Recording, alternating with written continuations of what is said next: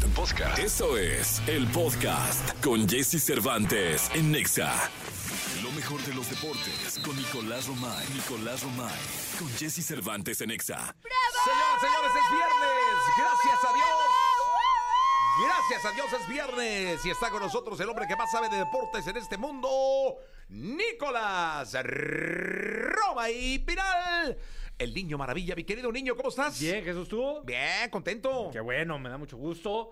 ¿Cómo Eh, te fue ayer? ¿Bien? Bien, es un conciertazo el de Taylor. Es Conciertazo, ¿eh? conciertazo. La verdad es que es un show que vale la pena porque yo no me de, o sea, no puedo declararme fan porque no lo soy. Pero ya, me sé unas canciones, ya, este, pero después de vivir la Taylor manía, la Swifty manía, qué bárbaros, es una locura verdadera, ¿eh? Una locura. Y, y felicidades a las fans de, de- de Taylor Swift porque son impresionantes Incondicionales. incondicionales, una energía bárbara, un gran, gran espectáculo, de Qué verdad. bueno que tuviste la oportunidad Tuve de la ir. oportunidad de ¿eh? ir, sí. Sí. Te iba a invitar, pero dije, no, pues no es Arjona, no va. Sí hubiera ido, ¿eh? No, no se echa la de señora de las cuatro décadas. Sí hubiera ido. No, que no le hagan covers a Ricardo. A Ricardo, no, no, no. luego- Sin covers, Luego te enojas. Arjona. Luego te enojas. Oye, Jesús, tenemos fútbol hoy. Fútbol. Eh, seguimos con la Liga MX. Jornada ya 6 del fútbol mexicano. Tenemos Puebla contra Juárez hoy y Cholos contra Mazatlán. O sea, si no lo ves, no pasa nada. Exactamente. Está- ¿Estás bien? Bueno, Juárez sí, ¿eh? Ojo con Juárez. Está jugando bien, Juárez ¿eh? andan bien, ¿eh? Sí. Está jugando Ellos bien. hay que ponerle ahí una, una estrellita. Pero lo que es Cholos, Mazatlán y Puebla, la verdad es que no andan en, en buen momento. Eh, tenemos Atlas contra Toluca. Sí. El fin de semana, El el sábado, América contra León y Santos contra Chivas. Sí. Los partidos del sábado. El domingo, Necaxa Querétaro, Pumas contra Tigres y Rayados contra Cruz Azul. Y el lunes se cierra la jornada con Pachuca contra Atlético San Luis. Oye, que el Cruzul urge que gane. Urge, pero va contra Rayados. Es que no. Va Tampoco contra Rayados en el estadio de Sí, Monterrey. sí, ¿no? sí. Uf. Tampoco le ayudan, ¿eh? En el gigante de acero, Cruz Azul visitando a Rayados también es un rival complicado. Sí, ¿no? No va a ser complicado. para nada fácil. Pero vamos a ver qué pasa. Entonces, ojo ahí con, con la jornada ya 6 del fútbol mexicano. La jornada seis. Todavía es muy temprano, es muy joven el torneo. ¿eh? Muy joven. Eh, Muy Falta joven. mucho por pasar. Y además, el torneo da esas benevolencias, ¿no? Sí. Ganas eh, tres, empatas uno, diez puntos, más uno que tienes once, y por ahí te andas Exacto, colando. Justo así. Entonces, este, así es el fútbol mexicano. Nicolás, hablemos de Fórmula 1 en la, En que la sigue. segunda, por favor. Venga, ya está. Toda la información del mundo del espectáculo con Gil Barrera. Con Jesse Cervantes en Nexa. Gilgilillo,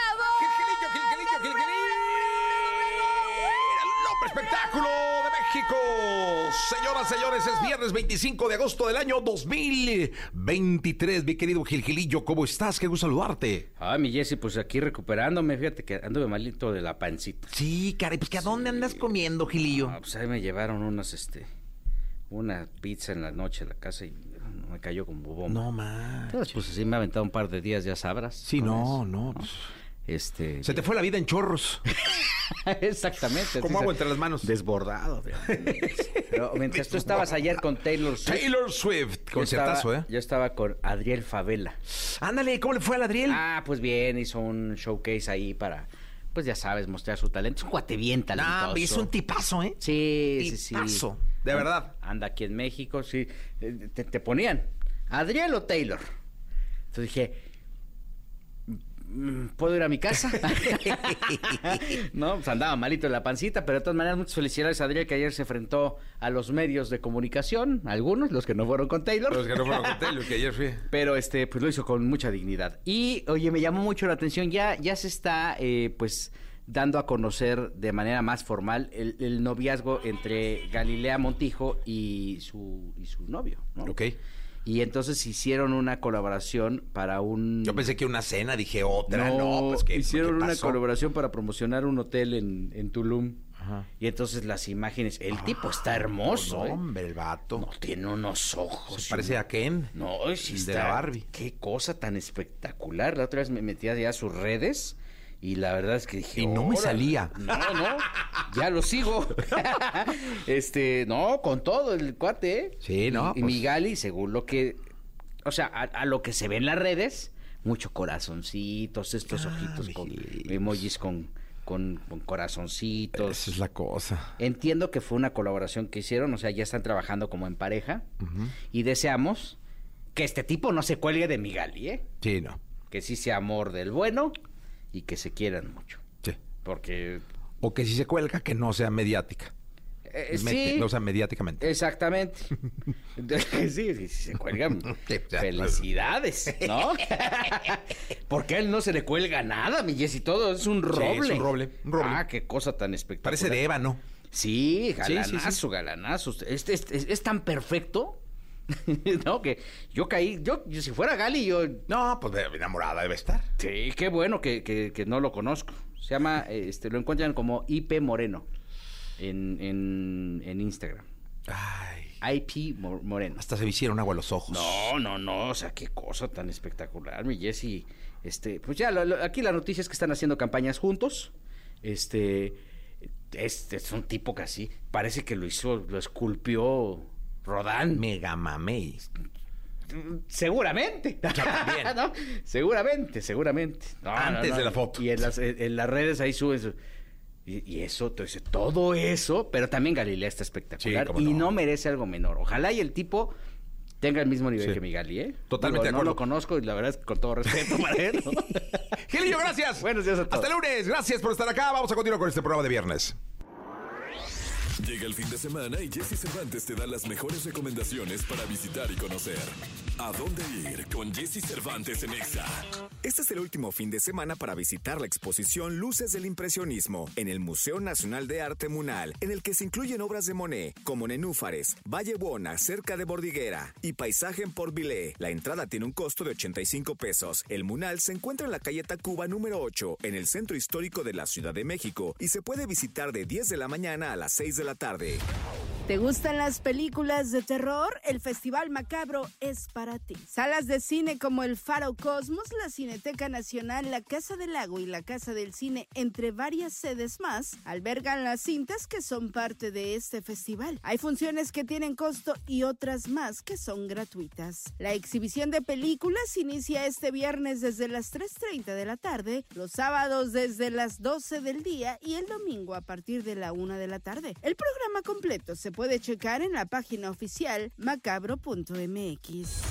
Y a todos los fans de Tim Burton no deben perderse la cuarta edición del Tim Burton Fan Fest, en la que podrán disfrutar de conciertos, bazar, conferencias, concursos de cosplay de adultos e infantil, firma de autógrafos y una pantalla gigante donde se podrán ver las obras del cineasta. Se prevé la presencia de los actores de doblaje Gaby Vega, actriz que hace la voz de Sally en español, y de Sergio Saldívar, voz de Jack en español. La cita es en Calzada del Hueso número 381, a dos calles de Galerías Coapa. La mejor parte del evento es que la entrada es gratis. Es viernes, viernes 25 de agosto del año 2023 y llegó el momento de hablar de gaming y para eso está con nosotros como lo está los viernes Marillolo, ¿cómo estás? Muy bien, muy contenta Jessy porque te tengo otro invitado bien especial y te acuerdas que te había mencionado que había sido el mundial de Pokémon y todo esto, Sí. justamente acaba de llegar de viaje, se fue a Japón, después se fue a Estados Unidos y va aterrizando para hablar casi casi con nosotros, me dice que trae un poquito de lag que es Alan, uno de los líderes de comunidad más importantes y que además trabaja con Niantic, una de las compañías más importantes de realidad aumentada que hay.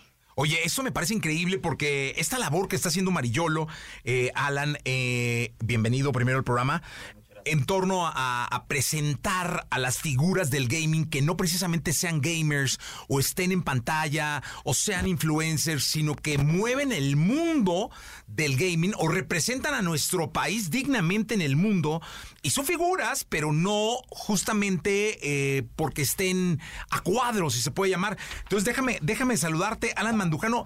Cuéntale al público eh, de, de- de qué va tu vida, eh, cuál es tu papel dentro de la industria del gaming. Claro, pues muchas gracias, María Yolo y, y Jessy por la invitación. Pues yo soy Alan Mandujano, yo llevo pues toda mi vida en el gaming. Yo empecé bien chavito, eh, a los 14 años me gustaba mucho Pokémon y no tenía con quién jugarlo. Entonces eh, hice un, club en internet y porque en mi escuela no había quien jugara Pokémon. Eh, acababa de salir, pero no eh, eh, me tocó mala suerte. Yo quería completar mi Pokédex, quería encontrar a Mew, que era el Pokémon eh, 151, el último, el más raro. Entonces eh, hice un grupo de, amigos eh, en, el año 99 que creció muchísimo, creció muy rápido. Eh, se llama Pokémex, es una comunidad que todavía existe. Y empezamos a hacer torneos que empezaron a tener más participación. De pronto ya teníamos patrocinios de, marcas. Incluso empezamos a hacer torneos oficiales, los primeros que se hicieron en México. Y yo en paralelo, pues eh, tenía mi carrera, yo soy ingeniero en sistemas. Eh, lo, lo- lo veía esto como un hobby, pero también dicen por ahí, ¿no? Ten cuidado de, de lo que haces de hobby porque se puede volver tu, tu trabajo, ¿no?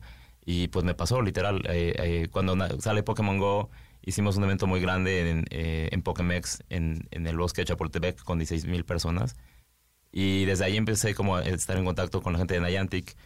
Y por ahí del 2018-2019 me buscan porque estaban buscando ampliar la presencia de Pokémon Go en Latinoamérica.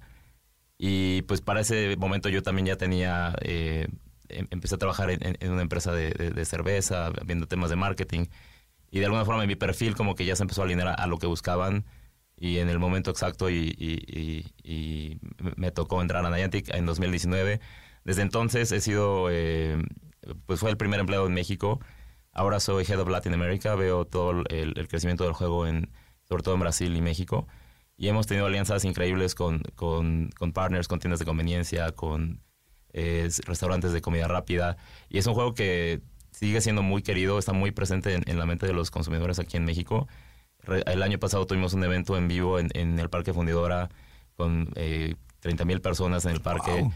Eh, este año estamos, eh, eh, vamos a tener un evento en Ciudad de México, City Safari, el 3, eh, 4 y 5 de noviembre, que vamos a invadir toda la Ciudad de México con Pokémon Go, ¿no? Que tanto cosas dentro del juego como también algunas activaciones presenciales. Entonces, pues es, es un juego eh, increíble que te lleva a vivir el mundo Pokémon en la, en la realidad, ¿no? O sea, esa es la propuesta de valor de Pokémon Go, que, y si la piensas, es muy poderosa, ¿no? Es hacerte sentir que eres un entrenador Pokémon y que ahí hay un Pikachu. Oye, a ver, uno de mis hijos está obsesionado con eso. Los dos. Los dos, pero el, el más chico más. eh, de pronto vi que tenía dos celulares. Eh, bueno, pues seguramente necesita dos líneas, ¿no? Entonces, este. Y yo dije, bueno, ¿para qué querrá este cabrón dos celulares, va? Un celular lo tiene solo para jugar Pokémon. Y me di cuenta porque andaba en todos lados buscando. El colmo es que, no, no di el nombre, entonces puedo, puedo contar esta anécdota. Iban saliendo de una reunión en la noche, en la nochecita, y estaban esperando el Uber y le dice a su novio, oye, dame chance, cabrón. en la esquina hay un Pokémon impresionante, acompáñame. No, me da miedo, ¿cómo crees? Estás loco. Entonces, este, bueno, entonces déjame ir. No, pero ¿cómo vas a dejar sola? Tienes razón. Pues llegó el Uber, hizo que fueran por el Pokémon. Y luego ya a esos Pokémon te refieres, ¿no? Claro Sí, que- sí, sí. Traen como loco a mi hijo y a muchos. Exacto. Hijo, pues qué locura, ¿eh? Sí, sí. A mí me pasaba lo mismo en la pandemia. Fue también como un momento de boom. Y tenía unos amigos que no podíamos salir. Entonces nos poníamos de acuerdo en viajar en el coche. Entonces uno era el conductor designado mientras los demás estábamos capturando alrededor de los parques y cosas así. Es un fenómeno bien extraño. También cuando me tocó viajar a Japón, yo veía mucha gente parada en las esquinas y me acercaba a ver qué estaban haciendo porque todos estaban así y estaban jugando Pokémon. Era increíble. ¿Y cómo son los torneos? Este, ¿cómo, cómo es que puede Alan llegar a, a con- a- a competir en un torneo el que más atrape en una zona o cómo es? No, pues fíjate, Pokémon Go es un juego que tiene algo como para todos, ¿no? Hay gente que a lo mejor solamente le gusta coleccionar, tener a todos los Pokémon, como dicen, atrápalos a todos. Y hay gente que también le gusta de pronto la parte social, que es como enviar regalitos dentro del juego, eh, postales que tú, por ejemplo, tú sabes que en, en el mundo de Pokémon Go los puntos de interés se llaman Poképaradas eh, o gimnasios. Entonces, las Poképaradas te dan ítems, eh, los gimnasios te habilitan un tipo de juego que se llama incursiones, que es todos, todos nosotros contra un Pokémon, ¿no? Y cuando lo vencemos lo atrapamos. Entonces, tiene esta parte como de todos contra el mundo Pokémon o colaborativa. Y también esta parte competitiva que es los Pokémon que yo ya atrapé durante mi aventura Pokémon. Los he ido entrenando, los he ido eh, formando. Armo mi equipo de seis Pokémon y de pronto reto a Mariolo con sus Pokémon. Entonces, esa es la, la forma en la que... Y, el estilo de combate es, es muy rápido, son, son combates como de cinco minutos, eh, pero que tienes que pensar muy rápido si vas a atacar o de pronto vas a poner un escudo. Tienes que tomar decisiones como en, en- en un tiempo muy corto. Y, y esta funcionalidad, de hecho México es uno de los países que tienen más participación en, en, Wow. en esta funcionalidad. Hablamos del 30% de los usuarios diarios están interactuando con los combates. Entonces, el- de hecho, este año hicimos un, un torneo en Los Pinos. eh, Mariolo, de hecho, nos acompañó. eh, donde el ganador se llevó un viaje todo pagado a, a Japón, a Yokohama, eh, para representar a Latinoamérica, ¿no? Y también hicieron un papel dignísimo allá. Eh, un chileno quedó en cuarto lugar mundial. Entonces, Latinoamérica es, la verdad, somos muy apasionados por, por los combates y, los esports. Y Pokémon Go tiene esta parte como más casual, pero también esta parte que si te clavas puedes llegar hasta Yokohama, como estos mexicanos que nos representaron, o, bueno, donde se celebra el, el- el Mundial de Pokémon, a representarnos dignamente. Oye, esto me pareció bien interesante porque es la manera en la que el humano interactúa con la realidad, bueno, no sé si llamarle realidad virtual o con, o con la fantasía de un juego atrapado en un mundo que no es el nuestro. Claro. Sí, le llamamos realidad aumentada y para, Ah, realidad Ni- aumentada. para Niantic es eh, pues uno de nuestros pilares, ¿no? Y la visión que tenemos en Niantic, tenemos tres principios. Uno es eh, interacción, o sea, hacemos juegos que te lleven a conocer gente. No es lo mismo que tú conoces gente, no sé, en un chat de, de un juego, a que la conoces de pronto en el semáforo porque estuvieron los dos juntos ahí en- haciendo una incursión, se compartieron sus datos y ya son, son amigos, ¿no? Son amistades que duran mucho más profundas, ¿no? Y creo que es algo que tiene mucho los juegos de Pokémon, que te hacen estar mucho en comunidad, ¿no? Tal Realmente vez lo- sí. los individuales, los que jugábamos como Red, Blue y todo eso, no tanto, pero lo que es Pokémon Go, Pokémon Unite, es mucho trabajar en equipo, estar en contacto con tus amigos y fomenta mucho el compañerismo, ¿no? Sí, tenemos miles de historias de gente que se ha conocido por Pokémon Go eh, y, es muy democratizador el juego, ¿no? De pronto tú ves en, a la hora de la comida ahí en Polanco, ves al estudiante, ves al VP de alguna corporación y ves al trabajador de construcción, ¿no? Gente que de otra forma nunca se hablarían, pero de pronto ya son mejores amigos y están en un chat los tres porque son, son compañeros de, comparten esa pasión, ¿no? Entonces es un juego que promueve muchísimo eh, interacción real, exploración, porque también descubres locaciones nuevas, ¿no? A mí me pasó cuando descargué Pokémon Go en 2016, eh, abrí el juego en mi casa y me di cuenta que había algunas estatuas que aparecían en Pokémon Go que yo ni siquiera sabía que existían. Órale. Estaban ahí igual tapadas por las, la maleza o lo que sea. Y de pronto tu misma ciudad la empiezas a descubrir, ¿no? Hay una historia buenísima ahí en, Puebla, cuando salió el juego en 2016. Resulta que muchísimos Pokémon aparecían en un parquecito, un parquecito así medio olvidado y medio inseguro. Pero como empezó a llegar muchísima gente ahí a, atrapar, de pronto la misma gente empezó a recuperar el espacio, ¿no?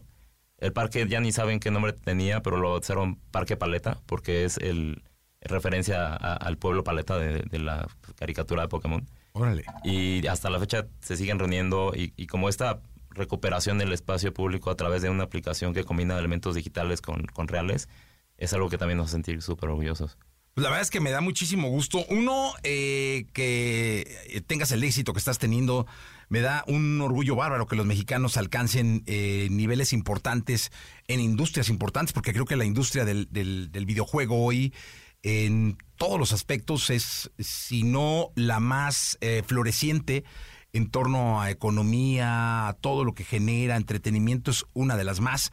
Y qué bueno, Alan, que, que estés alcanzando este, este nivel. Bienvenido siempre. Sí, muchas gracias, Jessy. Mil gracias por tus palabras, gracias por la invitación. Y, y sí, pues la invitación a, a- todos a que descarguen Pokémon Go. Eh, si, si lo jugaron en 2016 o si lo quieren eh, empezar a jugar desde ahora, es un juego como que recibe a, gente de todas las edades, de todos los, los tipos de personas. Y está disponible en las tiendas digitales eh, Pokémon Go. Y que nos sigan en redes sociales Pokémon Go App LA, donde pueden ver dónde vamos a hacer nuevos eventos. eh, eh, cada mes hacemos eventos en, distintos parques de varias ciudades. Eh, y, es un juego que es- está hecho para todos. Pues muy Eh, bien. además hacen intervenciones increíbles para que también vayan a darse una vuelta en el Día de Muertos. Pusieron una calavera gigante. Y aparte, Alan nos tiene unos regalitos, Jessy, Ah, muy bien. para todos los que nos andan escuchando antes ya de irnos. Claro, sí, pues eh, mira, este fin de semana, justo el sábado y domingo, vamos a tener un evento global que se llama Pokémon Go Fest, Ajá. que es como la culminación de estos eventos en vivo que tuvimos en, en Londres, en Osaka, en Nueva York. Esta vez va a ser un evento en donde cualquiera puede participar. Eh, este evento es, eh, es de pago, pero traemos eh, 10 códigos para que, para que la audiencia de, de EXA pueda experimentar Wow. este, este evento y acompañarnos a, a jugar. Este fin de semana vamos a tener activaciones en algunos parques en Ciudad de México, en Parque Naucali, eh, Alameda y Parque Hundido, con comunidades de, de jugadores que son muy, muy apasionados y organizan trivias y organizan concursos. Entonces, Eh, con estos códigos tú vas a poder entrar al, ser parte de este evento y, y atrapar muchos Pokémon y, y- y disfrutar de, de esta pasión. Perfecto, 10 códigos, ¿va? Así es. 10 códigos. Marillolo, gracias. No, gracias a ti, Jessy, por darnos este espacio y pues hasta el siguiente viernes. Hasta el siguiente viernes, Alan, gracias. Muchas gracias, Jesse. Gracias a todos. Continuamos. DLD. Banda oriunda de Ciudad Satélite. Desde 1998, año de su debut, ha logrado colocarse en el gusto del público sin dejar de producir varios éxitos en cada uno de sus siete álbumes de estudio.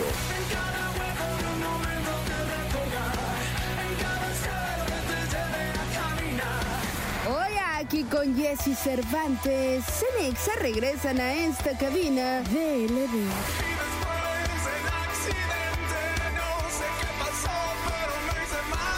Bien, aquí estamos en XFM. Me da mucho gusto tener a DLD con nosotros. Bueno, faltó el PJ. ¿Dónde lo dejaron?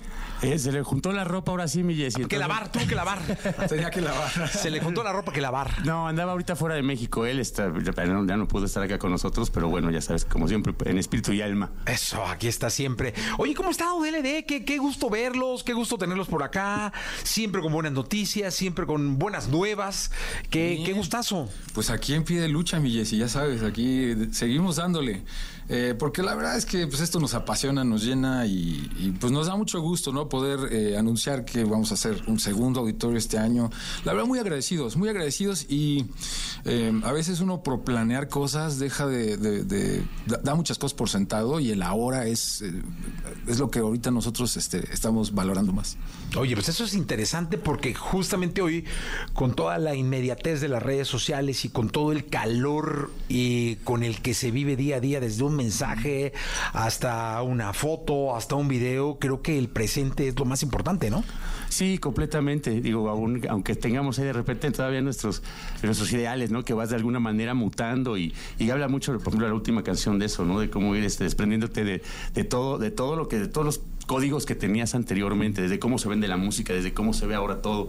Entonces creo que ha sido parte importante y gozándolo un chorro, digo, ahorita con lo del auditorio, disco nuevo, entonces, eh, pues qué te digo, se siente bien sabroso. Oye, y, y este proceso entre cic- ciclo y ciclo, porque eh, muchos artistas viven de canciones que no paran nunca, es cada semana, cada semana, cada 15 días, pero muchos otros viven de ciclos, de álbumes o, o- o qué sé yo, de conceptos. eh, pero el proceso entre ciclo y ciclo, disco y disco, o álbum y álbum, o eh, concepto y concepto, eh, no llega a desesperar, es decir, como viene un disco nuevo, estás toque y toque y entrevistas y, y luego viene una paz. Sí, justamente es eso, so- es, es cíclico. Tú lo acabas de decir y no lo, y no lo pudiste decir mejor.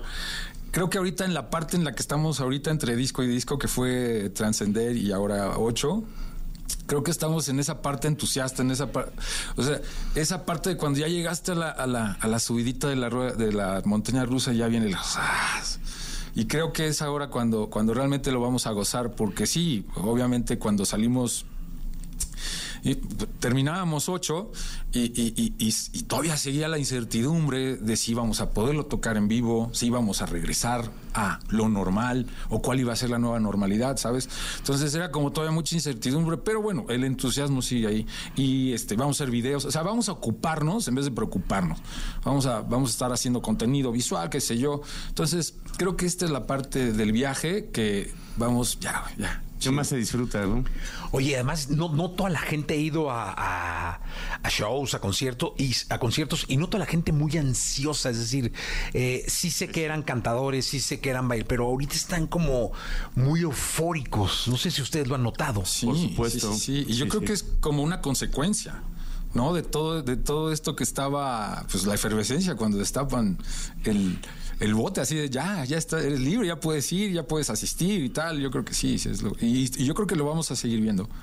Qué bueno, y eso me da mucho Eso gusto. está muy chido. Oye, ¿cantamos algo? Claro. Sí, ¿Vamos? seguro. Sí, pues que, ¿a qué le damos o qué? Eh, ¿Qué, el accidente? De una vez. Órale, compadre, va. Venga. Con mucho cariño. Venga.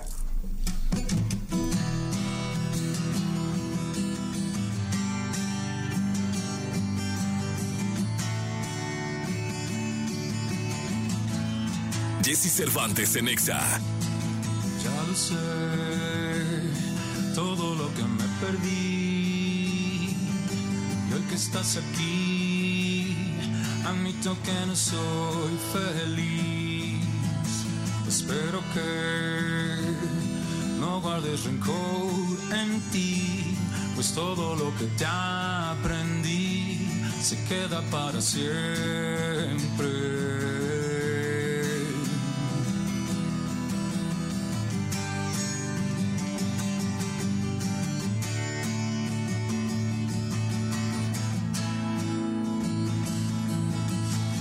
Quisiera ser el tipo que en tu mente vi.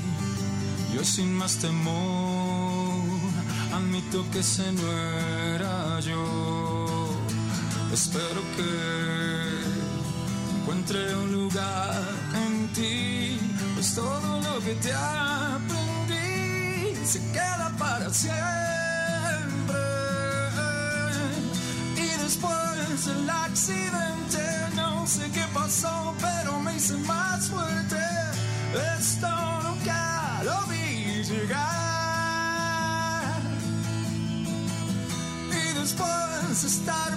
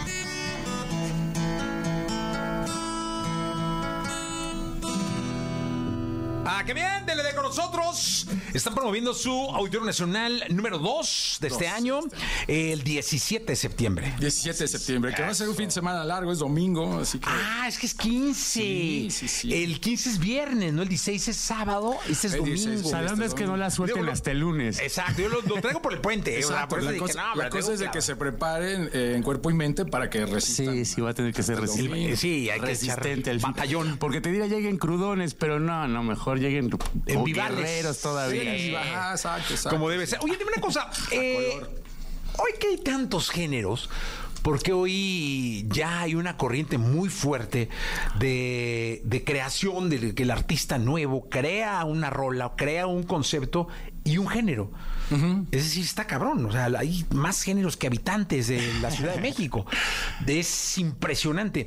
Pero también hay mucho juego entre géneros. Es decir, hoy eh, ya conviven muchísimo Sí, sí. eh, unos artistas con otros, hay featurings que ni te esperabas y de pronto están.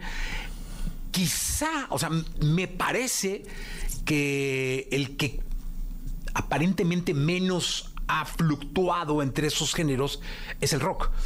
Eh, ¿Qué opinan de eso? Sí, fíjate, igual tienes, tienes toda la razón, ¿eh? Eh, no, sé, no sé realmente qué contestarte, pero sí lo que te puedo decir, por ejemplo, hicimos eh, un dueto nosotros con Joss Bones, que es el de Tóxico, que es una cantante hip hop, y, en general creo que te nutres mucho de, trabajar con otros géneros, puede ser lo más divertido y lo que más nutre también tu carrera como músico, porque esto se trata de seguir creciendo, no seguir aprendiendo y seguir haciendo cosas. Y lo que más nos divierte a nosotros es eso. Hicimos otro con Nunca Jamás, por ejemplo, que ellos hacen rock agropecuario, pero viene de la mano de lo que estás comentando. Me acuerdo que mandaron una canción y la rola era muy rock, era muy parecido a lo nuestro. Cuando ellos lo que tienen pues, es un sello medio, medio grupero. Entonces, ¿sabes qué? Pues, no jala, porque vam- vamos a acabar haciendo una rola de rock eh, X, o sea, dos bandas muy guitarrosas. Métanle la parte agropecuaria, que creo que esa es la onda de ustedes, y nosotros vamos a hacer esta otra parte que, que- que creo que va a combinar bien. Creo que queda una canción maravillosa. Entonces, creo que esa parte es bien padre, ¿no? Y, y a nosotros nos encanta, nos encanta. Hemos hecho con la Sonora Santanera, hemos hecho, o sea, sí es maravilloso, Bueno. pero tienes razón, deberemos hacerlo más. Tienes toda la Y yo razón. creo que también eh, es, es una calle doble sentido. Esos géneros que ahorita este, están allí se nutren del rock. O sea, yo lo he podido ver, por ejemplo, en el hip hop, se nutre muchísimo el rock. Hay muchos más proyectos que están cambiando las bandas, los DJs por las bandas en vivo. Y entonces están metiendo este, elementos mucho más orgánicos, ¿no? Y más de rock.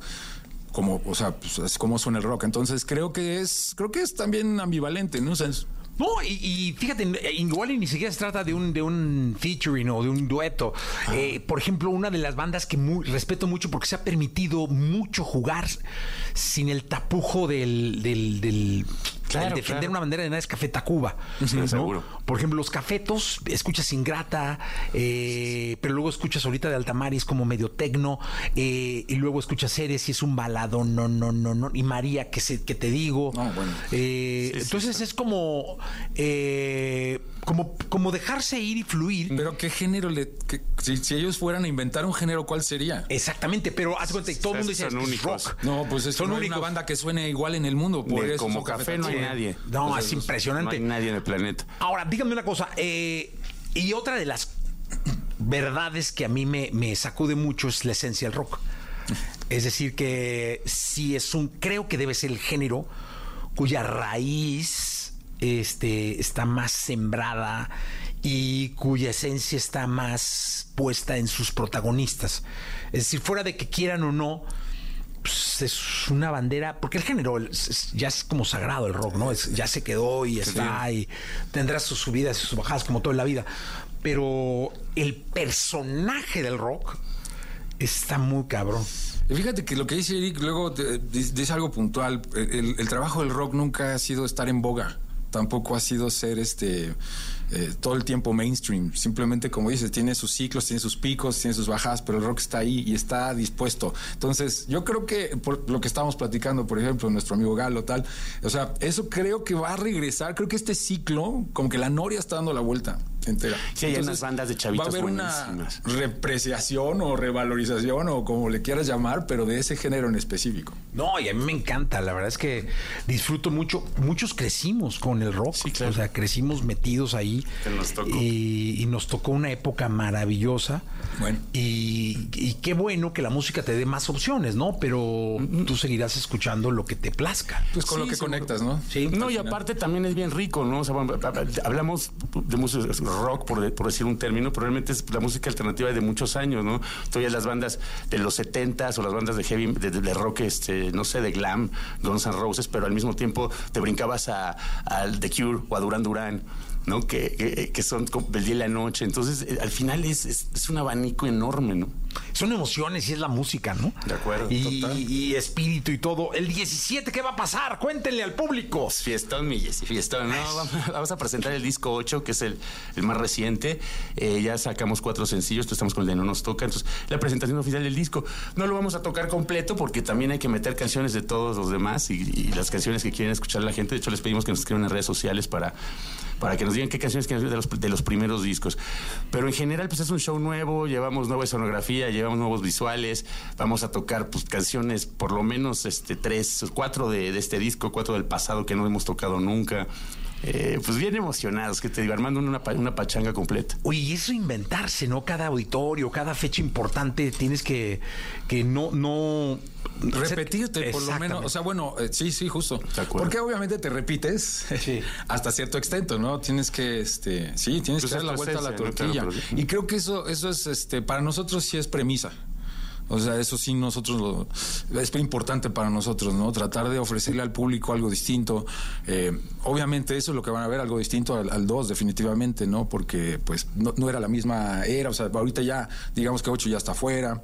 Eh, por lo menos ya la gente tuvo chance de tener, eh, de, de poder conocer temas, eh, de ver los videos, entonces creo que eso es, el, el sentido de pertenencia es importante y eso es lo que queremos que ese show pase, ¿no? Que, o sea, queremos conectar lo más rápido posible para que eso sea un show inolvidable, ¿no? Oye, y ese sentido de pertenencia pasaba mucho cuando sacaban el material físico, ¿no? Ah, claro. Sí. Es que Salió cambia. Este, salió este, el 8 ya lo pueden conseguir, qué bueno que mencionan. Salió en CD, no, no, no está en vinilo, pero en CD está, está en físico. físico. Y el primer tiraje que este es todo, que todavía está, ese tiraje, eh, vamos, está el arte increíble. No me acuerdo qué tanto le hicieron, pero quedó magis. Pero Esa es la parte bohemia. Huele rico. Ah, Sí, el- el- la sí, poética. el lastimarte la la, uña del índice, ¿no? Por, por eso. que, suene.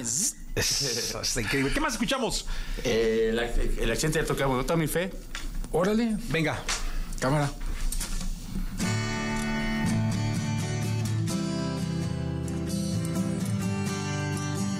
Jesse Cervantes en Exa.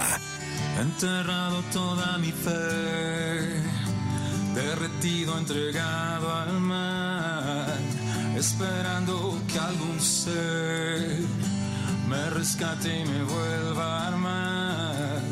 Los demonios se asoman ya, los que nunca quise aceptar, el momento de reiniciar.